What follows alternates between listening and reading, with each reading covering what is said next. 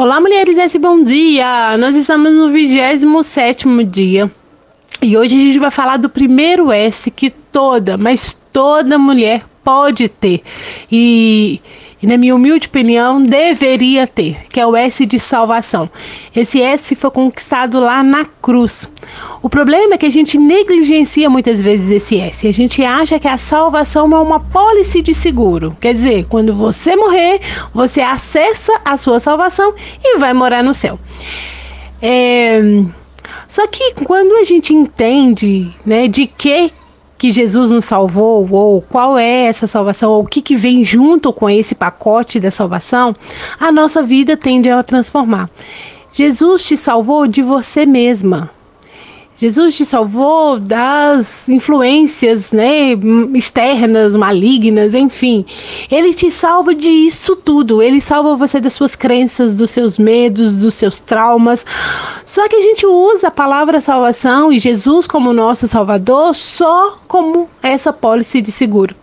Eu queria te convidar hoje a olhar para o S de salvação, olhar para o sacrifício de Jesus ali na cruz, olhar toda essa caminhada, né? Todo esse plano perfeito que o Deus amor e o Deus justiça é, nos concedeu de uma maneira diferente. E quando você entende que Jesus salva você dos seus medos, você se torna mais confiante. E por se tornar mais confiante, você fica mais corajosa. Eu costumo dizer que o contrário do medo não é a coragem, é a fé.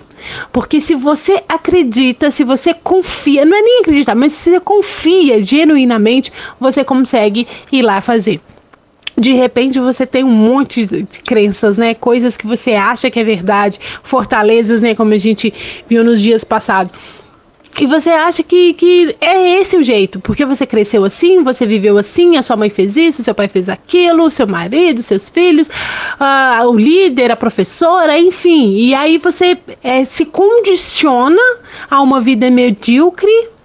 E medíocre aqui eu tô falando de mediana, né?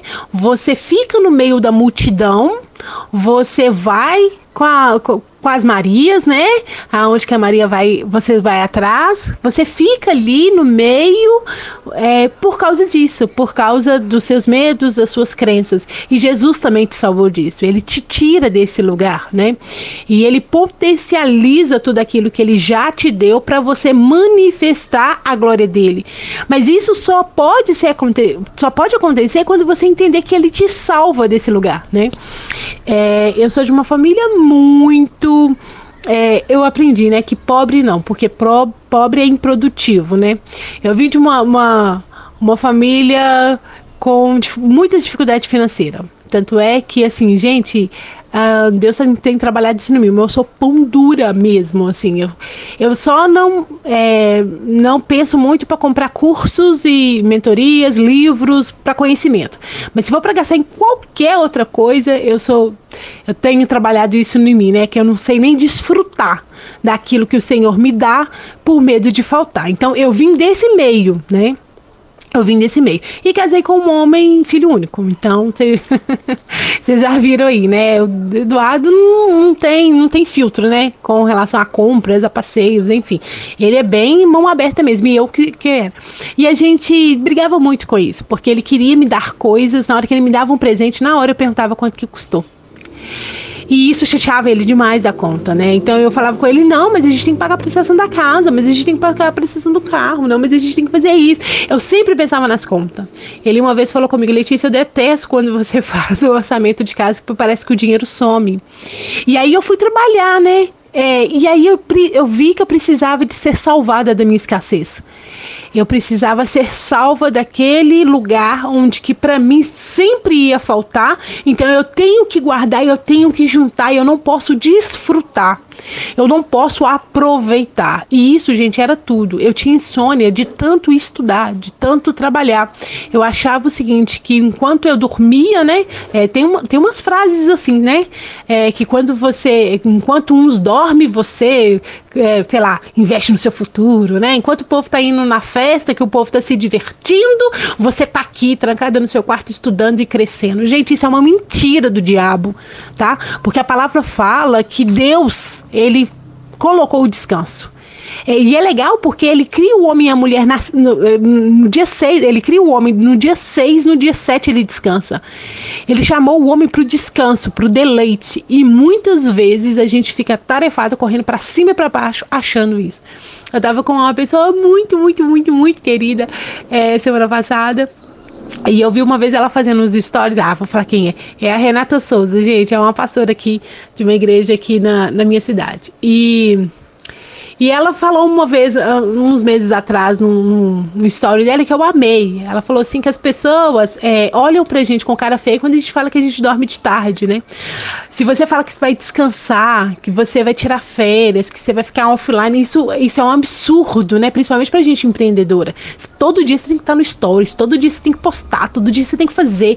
E aí gera na gente uma ansiedade imensa que a gente não é salva é, desses atributos do mundo, né? Então que hoje você possa parar e pensar em qual é a área da sua vida que você precisa ser salva. Tudo bem, você já levantou a mão, aceitou Jesus, você já vai para o céu. Mas o que que aqui na Terra? Qual é o sentimento? Quais são as crenças? Quais são os padrões que você precisa ser salva? Né? E, e, peça ao Senhor essa salvação, que Ele te tire desse lugar, desse lamação, né? Eu costumo dizer que é, uma, é como se fosse uma areia movediça. Você mexe, mexe, mexe e afunda cada vez mais, né? Mas você precisa ser salva e Jesus pode te libertar. Ele, no meu caso, por exemplo, Ele pode me dar descanso. Eu posso ter desfrute.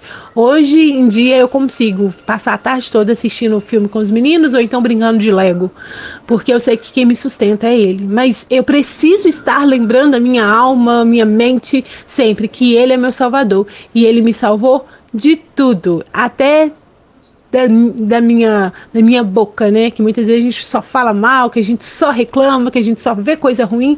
Então, até ser salva de nós mesmos, nós precisamos, tá bom? Então, eu espero que tenha feito sentido para você. Se tiver dúvida, pode continuar me mandando, tá? É uma honra receber as dúvidas de vocês e a gente conversar, a gente papear. E excelente dia, até amanhã. Tchau, tchau.